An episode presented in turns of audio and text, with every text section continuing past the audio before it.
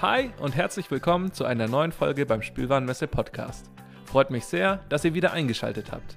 Mein Name ist Marco Jahn und ich arbeite im Digital und Content Marketing der Spielwarenmesse EG. Heute haben wir einen ganz besonderen Gast bei uns im Haus, nämlich Dr. Karin Falkenberg. Sie ist Medien- und Wirtschaftshistorikerin und leitet seit 2014 das Spielzeugmuseum Nürnberg.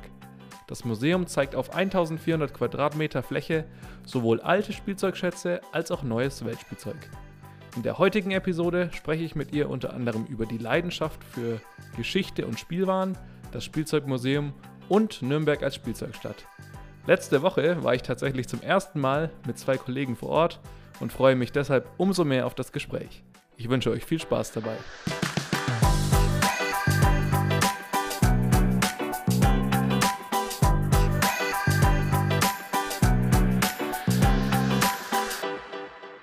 Hallo und herzlich willkommen zu unserem Spielwarenmesse-Podcast, Frau Falkenberg. Wir freuen uns sehr, dass Sie unserer Einladung gefolgt sind und sich die Zeit genommen haben. Vielen Dank meinerseits für die Einladung. Bereits im Intro habe ich erwähnt, dass Sie seit 2014 Museumsleiterin des Spielzeugmuseums in Nürnberg sind. Und da würde mich direkt zu Beginn mal interessieren, woher denn Ihr Interesse für Geschichte und auch für Spielwaren kommt. Spielen ist, da fange ich jetzt gleich mit dem Vollen an, eine anthropologische Konstante. Wir alle spielen, alle Menschen auf der ganzen Welt. Das ist das, was uns als Menschheit zusammenbringt. Das ist das, was uns verbindet, egal wo auf diesem Planeten wir geboren werden. Und natürlich bin auch ich ein spielender Mensch und eine leidenschaftliche Spielerin. Und so wie wahrscheinlich sehr, sehr viele Menschen in Mitteleuropa hatte ich auch jede Menge Spielzeug und habe mich dann, als ich im Spielzeugmuseum angefangen habe, allerdings erst mit der Geschichte von Spielzeug zu beschäftigen begonnen. Sehr interessant. Sie haben gerade schon gesagt, als Kind hatten Sie auch sehr viel Spielzeug. Was war denn Ihr Lieblingsspielzeug? Als ich klein war, hatte ich einen Kuschelhasen. Der hatte den ähm, einfallsreichen Namen Hasi.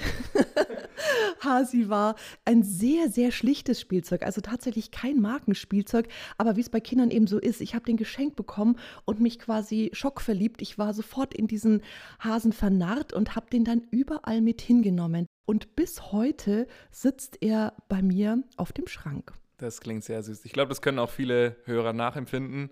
Ich glaube, wir hatten alle als Kinder mal ein Lieblingsplüschtier. Ich hatte einen ganz großen Panda, den ich damals auf der Fürther Kerber gewonnen habe. Also bei mir war der auch immer die ganze Zeit dabei. Jetzt haben wir Ihr Lieblingsspielzeug aus der Kindheit gehört. Im Museum gibt es alte Spielzeugschätze und aber auch neues Weltspielzeug. Haben Sie da ein aktuelles Lieblingsspielzeug? Da bin ich mittlerweile professionell so verblendet. Ich liebe das alles. Ich gucke mir immer wieder im Haus die Objekte an und im Depot die Objekte, die wir auch alle online gestellt haben, virtuell. Es sind alles Schätze und es sind alles Objektivationen unserer Kultur, Zeichen unserer Zeit, Zeichen der Geschichte. Spielzeug kann Welt vermitteln. Spielzeug kann Geschichte vermitteln. Spielzeug kann Design und Zeitgeist vermitteln. Spielzeug ist so eine Universalquelle, dass es mich jedes Mal wieder berührt, wenn ich in dem Haus durchgucke und mir überlege, wie viele Geschichten wir mit diesen einfachen Objekten erzählen können. Die große Welt im Kleinen, das ist immer so ein ähm, eigentlich sehr banal klingender Satz und gleichzeitig ist auch alles Große im Kleinen und alles Kleine im Großen. Und das ist das Faszinierende an Spielzeug. Wir haben es erfunden, um unsere Kinder zu schützen, dass die nicht mit gefährlichen Objekten umgehen. Und wir haben es natürlich auch erfunden, wir Menschen, damit wir selbst und unsere Kinder die Welt begreifen können. Spielzeug gibt es, seit es Menschen gibt. Spielzeug ist so alt wie die Menschheit. Also ungefähr das älteste Spielzeug, was wir kennen, ist circa 40, 42.000 Jahre alt. Das ist der Löwenmensch, der ist im Stadtmuseum in Ulm eine menschliche Figur mit einem Löwenoberteil, also einem Oberkörper, der einen Löwen darstellt. Sprich, das ist ein Rollenspiel. Jetzt habe ich bereits erwähnt, Sie sind seit 2014 beim Spielzeugmuseum. Jetzt gehen wir mal an Ihre Anfangszeit zurück. Was war denn das, was Sie am meisten überrascht hat am Anfang bei Ihrer Arbeit im Museum? Tatsächlich hat mich am meisten überrascht, dass das Museum so international besucht ist. Das ist heute für mich völlig selbstverständlich, weil ich jetzt so lange schon im Thema bin und weiß, Spielzeug ist international. Es ist das, was uns alle zusammenbringt. Ich hatte das Spielzeugmuseum als ein typisch Nürnberger Museum wahrgenommen. Ich bin auch Nürnbergerin und als ein Identifikationsmoment für die Stadt und das ist es auch. Gleichzeitig sind die Hälfte der Besucherinnen und Besucher aus aller Welt. Ein Drittel der Besucher spricht nicht Deutsch und nicht Englisch. Also man merkt daran, die kommen von überall her und sind begeistert und gucken sich dieses Museum an weil Spielzeug leicht begreifbar ist. Vermeintlich leicht begreifbar. Spielzeug hat ganz viele Tiefen und auch Untiefen.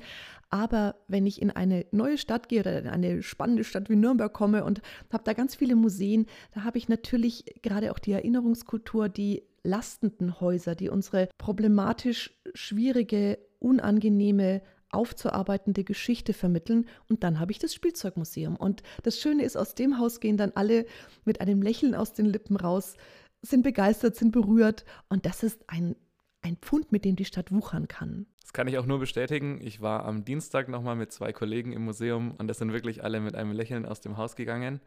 Jetzt ist es so, dass Spielzeug auf über 1400 Quadratmetern ausgestellt ist. War auf jeden Fall eine, auch eine sehr beeindruckende Sammlung.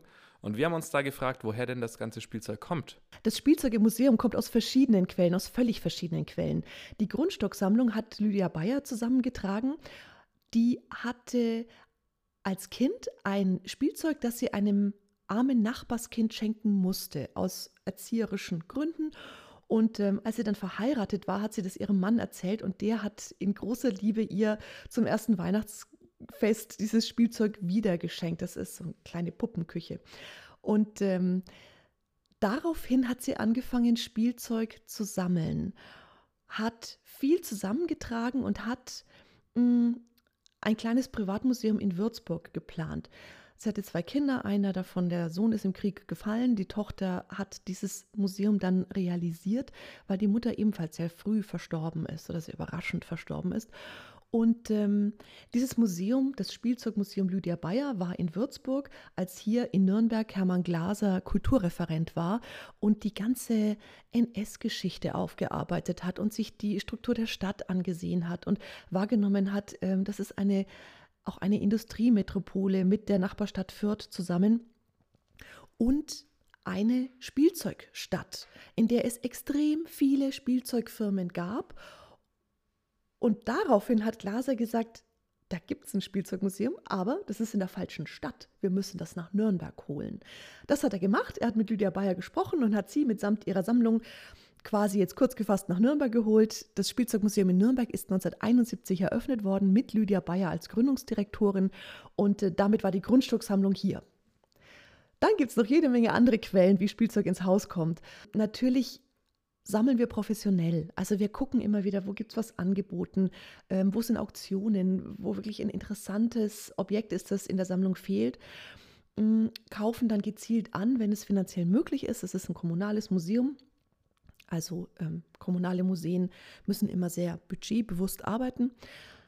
Und dann gibt es großartige Spielzeugspenden von Menschen, die in der Stadt leben, die außerhalb der Stadt leben, die das Spielzeugmuseum kennen, die äh, dieses internationale Renommee auch wahrnehmen und wissen, wenn ich da anfrage, dann habe ich vielleicht eine Chance, dass mein Spielzeug aufgenommen wird. Und tatsächlich die ganz neuen Sachen, da haben wir noch Bedarf.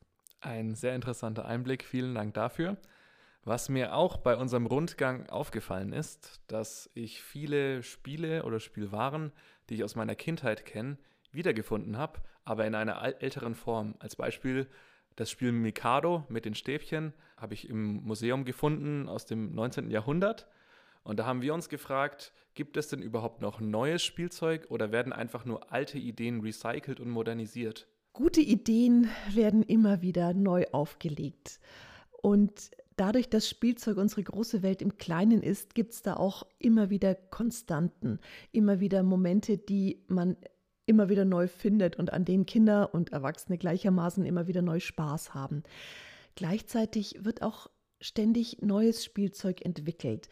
Das sind Sie in der Spielwarenmesse ja die Profis. Sie haben genau die Firmen, diese, ich sage den Kindern in unseren Führungen immer die Spielzeugerfinder. Und da kriegen die alle ganz leuchtende Augen und wollen auch Spielzeugerfinderinnen und Erfinder werden. Da ist viel Potenzial da. Es sind ähm, die ganzen Entwicklungen, die wir in unserer Gesellschaft haben, auch im Spielzeug wie in einem Brennglas zusammengefasst. Neben Spielwaren bietet das Spielzeugmuseum auch immer wieder Sonderausstellungen an. Aktuell Rassismus im Kinderzimmer. Können Sie dazu unseren Hörern mehr erzählen, die vielleicht noch nicht die Gelegenheit hatten, sich die Sonderausstellungen anzuschauen? Ich kann es so kurz zusammenfassen. Ich hatte einen Anruf bekommen von einer schwarzen Amerikanerin, die im Spielzeugmuseum war und mir auf Englisch empört gesagt hat, sie haben da ein Spielzeug, das ist eindeutig rassistisch und sie stellen das unkontextualisiert aus. Sie hat mir das Spielzeug dann beschrieben ich wusste auch, worum es ging. Ich hatte gleich im Blick, was es für ein Spielzeug war und habe aber im selben Moment gedacht, was um Himmels willen ist an diesem Objekt rassistisch? Es handelte sich um eine kleine Blechfigur, ein kleiner, schlanker, sehr gut gekleideter Mann mit Strohhut, mit Gamaschen, der auf einem Podest steht. Darunter ist ein Federwerk, ein Antrieb drin. Man kann diese Feder aufziehen und wenn man sie aufgezogen hat, tanzt die Figur. Wir haben, wie es üblich ist, dann erstmal dieses Objekt aus der Sammlung rausgenommen, aus der Ausstellung rausgenommen, um da vertiefend dran zu recherchieren, denn es war völlig klar, da ist irgendwas an diesem Objekt, was ich nicht lesen kann. Ich bin weiße Deutsche, die Dame war schwarze Amerikanerin. Ich verstehe da was nicht. Und wir haben recherchiert und tatsächlich, dieses Objekt ist sogar hochgradig rassistisch. Ähm, es hat einen, äh, eine Bezeichnung, die ist ein absolutes Tabu mittlerweile in den USA. Ähm, das sind Begriffe auf dem Objekt, die wir, die wir heute als Deutsche kaum verstehen, aber die in den USA eben herabwürdigend, ähm, diffamierend sind und die natürlich etwas bewirken bei Menschen, die aus einer Geschichte der Versklavung kommen. Aus dieser Beobachtung heraus, dass wir etwas nicht lesen können, was andere lesen können, haben wir angefangen, Tiefenforschungen anzustellen und haben uns erstmal selber auch auf einen anderen Level gebracht und gesagt, wir als damals komplett weißes deutsches Team machen ein Antirassismus-Training mit. Wir versuchen zu verstehen, wo überall die Probleme liegen, weil wir konnten es tatsächlich anfangs alle nicht richtig lesen. Nach diesem Antirassismus-Workshop war schon eine gewisse Sensibilisierung bei uns im Team und dann haben wir wissenschaftlich weiter geforscht und haben unsere gesamten 90.000 Objekte durchgeforstet und geguckt, was ist denn da eigentlich alles an Spielzeug, das problematisch oder sogar eindeutig rassistisch ist. Es gibt immer solche Abstufungen. Also es gibt schwarzes Spielzeug, Spielzeug, das schwarze Menschen repräsentiert, das völlig in Ordnung ist, keinerlei Problematik darstellt. Es gibt Objekte, die ähm, problematisch sind und es gibt Objekte, die eindeutig rassistisch sind. Jetzt ist es in einem Museum so, wenn man reinkommt, wirkt das Objekt am stärksten. Erstmal gucke ich das Objekt an, dann gucke ich die Bilder an und dann lese ich die Texte. Das geht manchmal ganz schnell, in der Wahrnehmung von uns als Besucherinnen und Besucher, wenn wir ein Museum besuchen.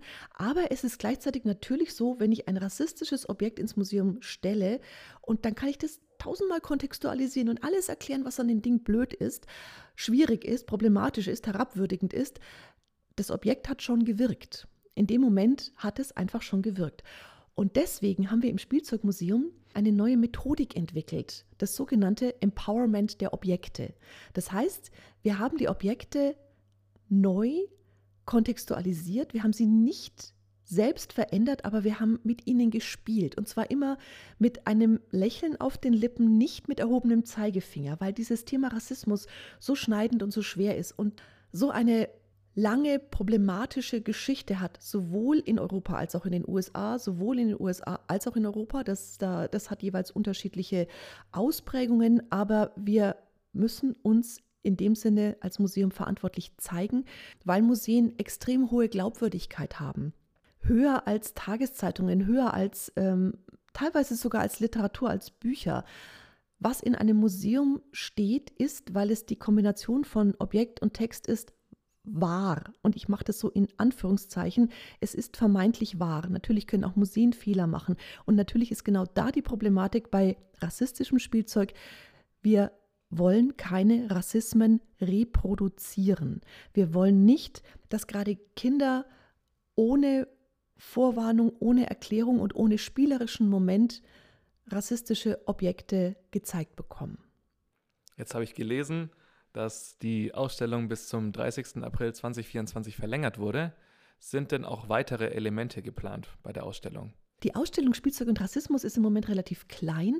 Wir haben tatsächlich an jedem einzelnen Objekt gearbeitet. Wir haben sieben Objekte von insgesamt 70 rassistischen Objekten rausgenommen und haben alle individuell empowered. Also diese kleine Figur, von der ich eingangs gesprochen hatte, die steigt von ihrem Podest, zieht diesen Federschlüssel ab und wirft ihn fort und läuft selbstbestimmt durchs Leben. Denn der Hintergrund dabei war, dass sie tanzen musste, wenn ihre weißen Herren das von ihr verlangt haben. Versklavte Menschen mussten nicht nur tagsüber für ihre weißen ähm, Herren, sage ich jetzt mal in diesem Zusammenhang stimmt es auch, ähm, zu 90 Prozent, unentgeltlich arbeiten, sondern auch wenn die abends Lust hatten, sich was anzuschauen, mussten die tanzen. Und das war dieses klar rassistische Moment, das wir alle anfangs nicht sehen konnten. Wir haben eine neue Ausstellung in der Planung, die nochmal umfangreicher ist und die dieses Thema Menschenrechte im Spielzeug nochmal intensiver spiegeln möchte. Denn im Moment haben wir uns nur mit dem Rassismus gegenüber schwarzen Menschen beschäftigt. Und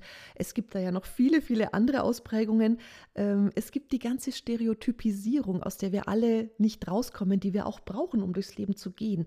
Es wird eben immer dann problematisch, wenn wir zu schnell Vorurteile fällen und über einzelne Personen oder Gruppenvorurteile fällen aufgrund von äußeren Merkmalen und die dann letztendlich gar nicht stimmen, weil es sowohl dieser Person oder dieser Gruppe Unrecht tut, als auch einem selber, als auch der ganzen Gesellschaft. Unsere neue Ausstellung wird erst 2024 stattfinden können. Die heißt Alle Puppen sind gleich. Neben Rassismus ist aktuell auch Nachhaltigkeit ein großes Thema und ich habe gelesen, dass das Spielzeugmuseum als erstes Haus der Museen der Stadt Nürnberg eine Nachhaltigkeitsstrategie vorlegt. Meine Haltung ist, dass es kein Museum ohne Haltung gibt. Ein Museum ist eine Medieninstitution. Wir zeigen etwas, wir wählen aus als Museumsmacherinnen und Museumsmacher.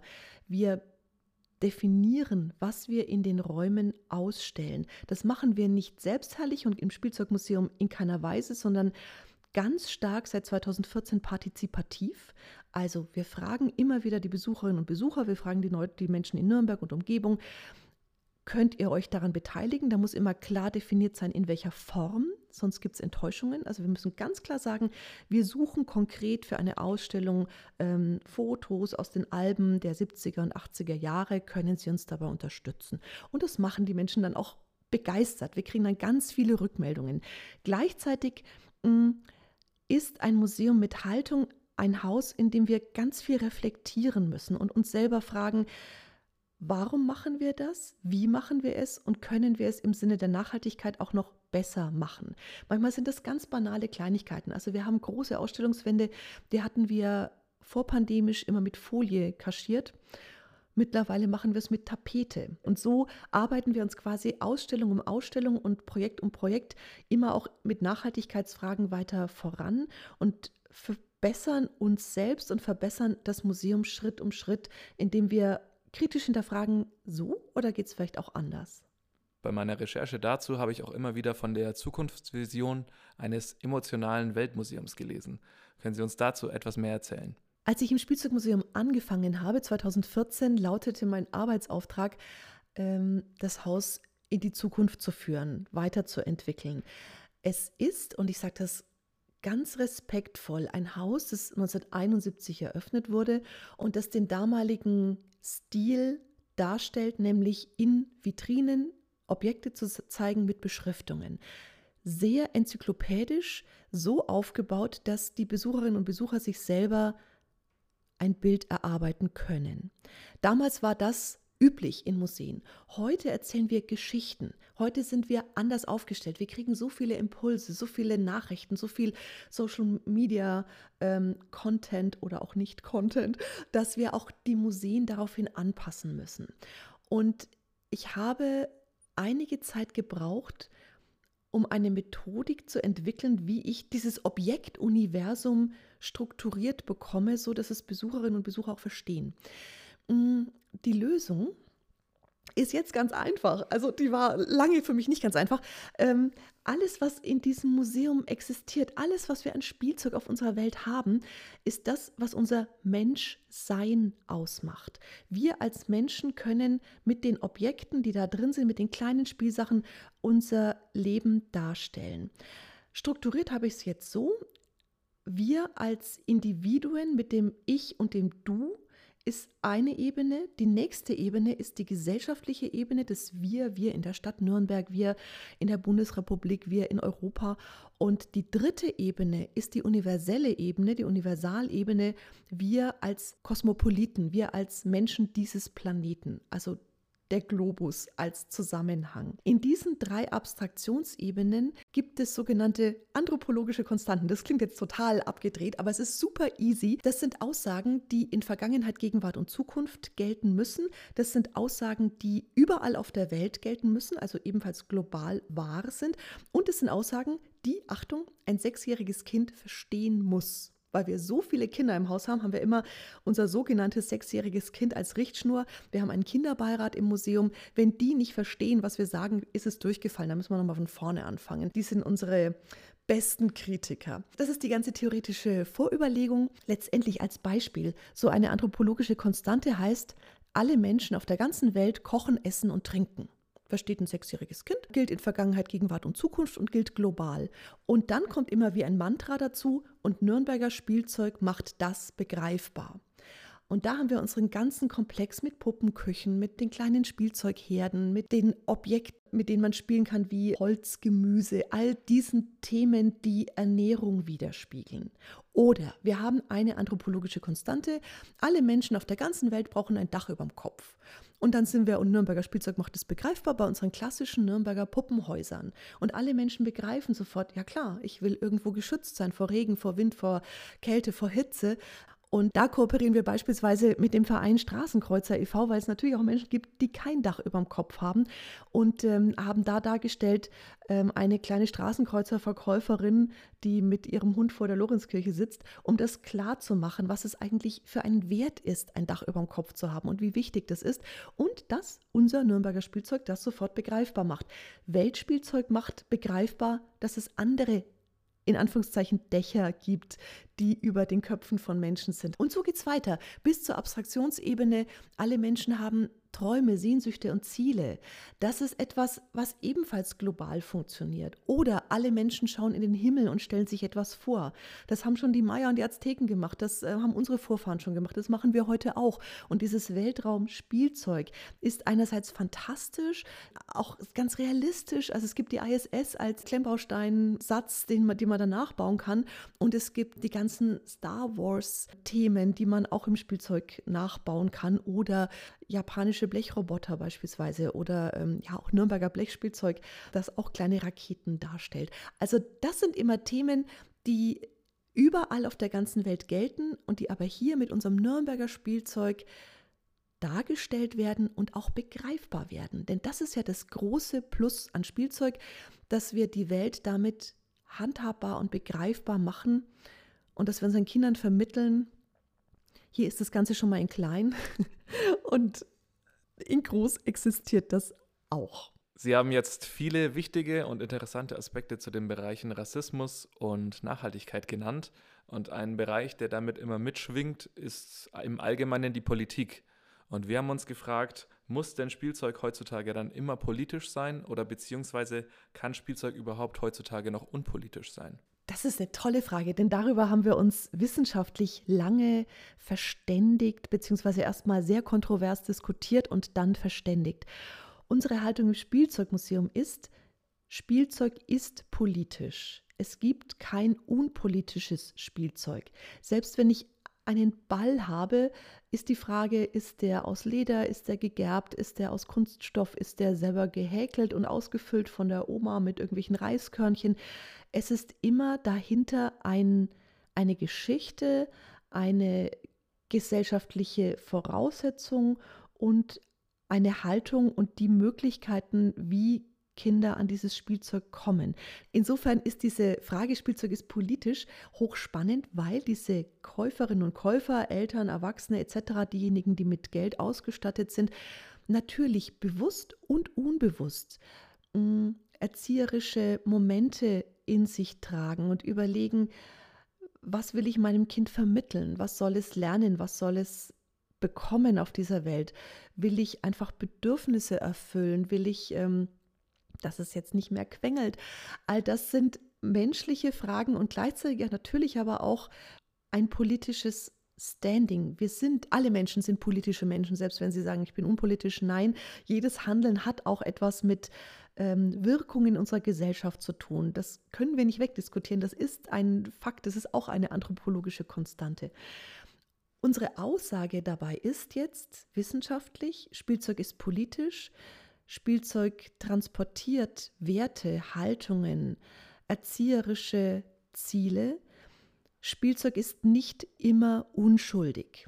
Grundsätzlich ist Spielzeug nämlich vermeintlich unpolitisch. Wenn man aber genau hinschaut, steckt da jede Menge politische Brisanz und gesellschaftspolitische Aussage drin. Nicht nur in Nürnberg, sondern auf der ganzen Welt gibt es Spielzeugmuseen. Und uns würde jetzt interessieren, ob denn da auch ein internationaler Austausch stattfindet und wie der denn funktioniert. Ähm, ja, klar.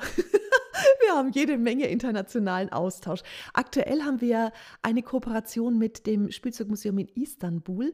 Mm, da gibt es auch schon eine lange freundschaftliche Bindung der der Gründer und der Leiter, das ist dieselbe Person, des Spielzeugmuseums Istanbul, war in den 80er Jahren im Spielzeugmuseum in Nürnberg bei Lydia Bayer, hat sich das Haus angeschaut und war so berührt von diesem Haus und hat gesagt, sowas brauchen wir in der Türkei auch. So ein Haus brauchen wir auch und hat dann, als er zurückkam in die Türkei, angefangen, Spielzeug zu sammeln. Es gab davor kein Spielzeugmuseum in der Türkei. Der hat gesammelt und gesammelt. Das ist Sunay Akin. Das ist in der Türkei ein durchaus bekannter Mensch, mm, ein Künstler, ein Dichter, ein Poet und eben auch ein Sammler und ein Museumsgründer. Und Sunay Akin hat dann in Istanbul ein erstes Museum gegründet. Mittlerweile gibt es nochmal zwei von ihm gegründete Häuser in der Türkei. Und ähm, im kommenden Jahr werden wir das erste Mal eine Ausstellung aus der Türkei importieren nach Nürnberg und Spielzeug aus der Türkei zeigen.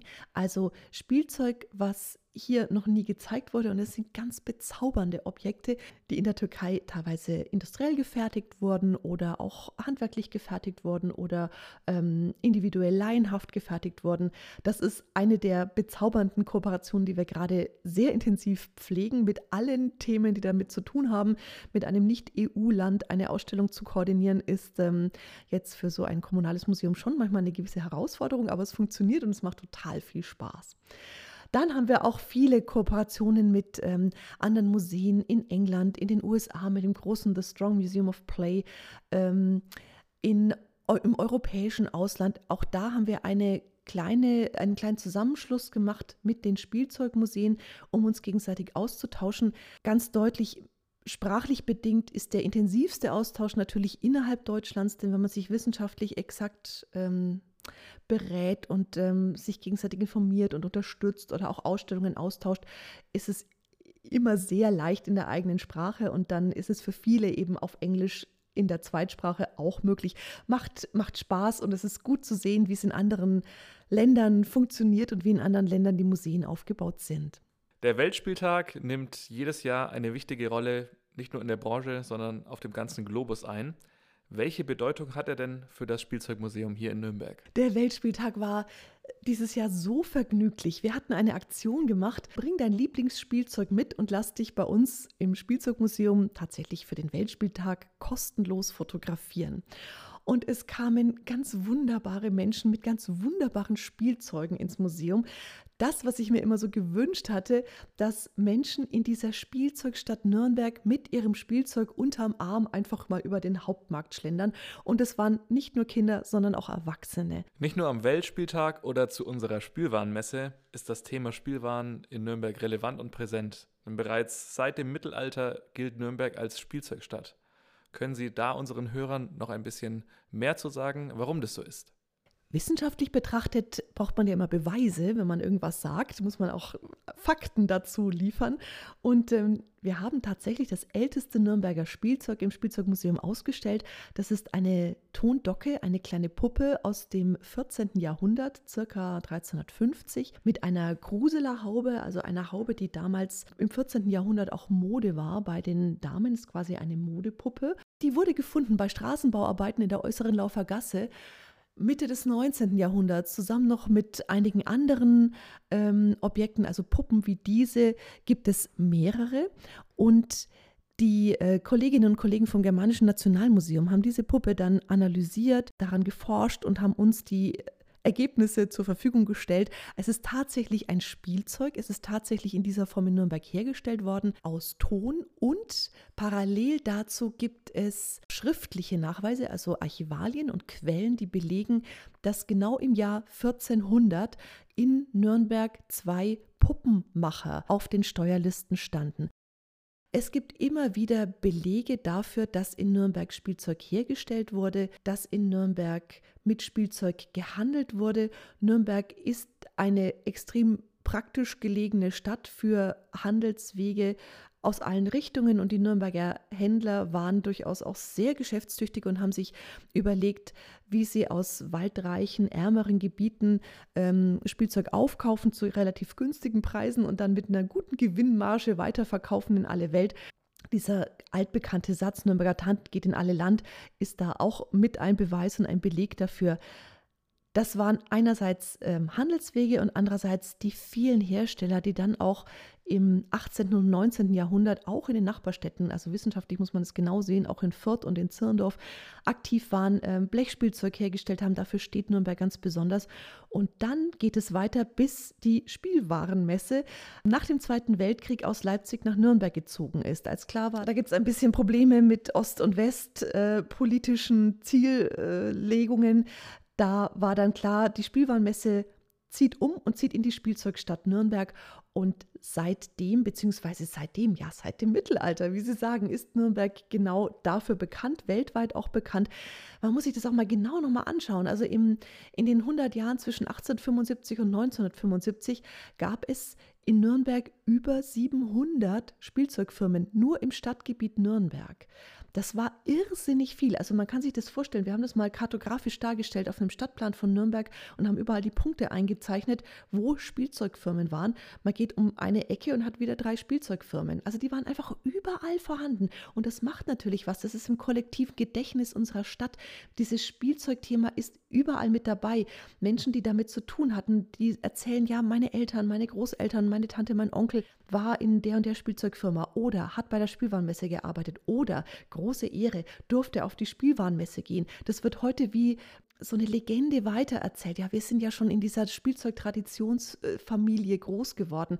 Das macht was mit der Stadt und mit den Menschen in dieser Stadt und es hat immer so einen Zauber, mit dem wir hier wirklich wuchern können. Zum Schluss würde mich noch Ihre Einschätzung und Meinung interessieren zum Thema Spielwaren in der Zukunft. Gerade im Hinblick zur Digitalisierung stellt sich natürlich die Frage, werden Spielwaren auch virtuell abgebildet in der Zukunft oder ist es genau da umso wichtiger, weiterhin das Haptische zu haben und so ein bisschen dem alltäglichen Virtuellen entgegenzuwirken? Wie ist da Ihre Meinung zu? Meine persönliche Meinung ist da ganz klar, Spielzeug ist ja auch schon in der virtuellen Welt angekommen und es gibt Mischformen, es gibt programmierte Spielzeuge etc. Gleichzeitig brauchen wir Menschen Haptik.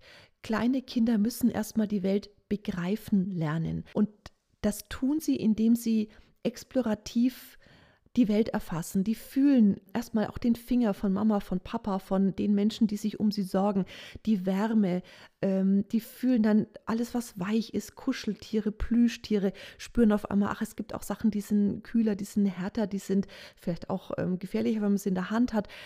Spielzeug macht die Welt begreifbar und Menschen werden zu Menschen, indem sie explorativ spielen. Wir werden unfertig geboren. Unsere Gehirne sind noch nicht ausgereift, wenn wir auf der Welt sind. Wir können noch nicht sprechen. Wir wissen ganz vieles noch nicht. Und wir lernen das alles im Spiel. Das endet nie. Das endet erst, wenn wir ins Grab sinken oder in den Sarg gelegt werden. Spielen ist etwas, was uns unser ganzes Leben lang begleitet.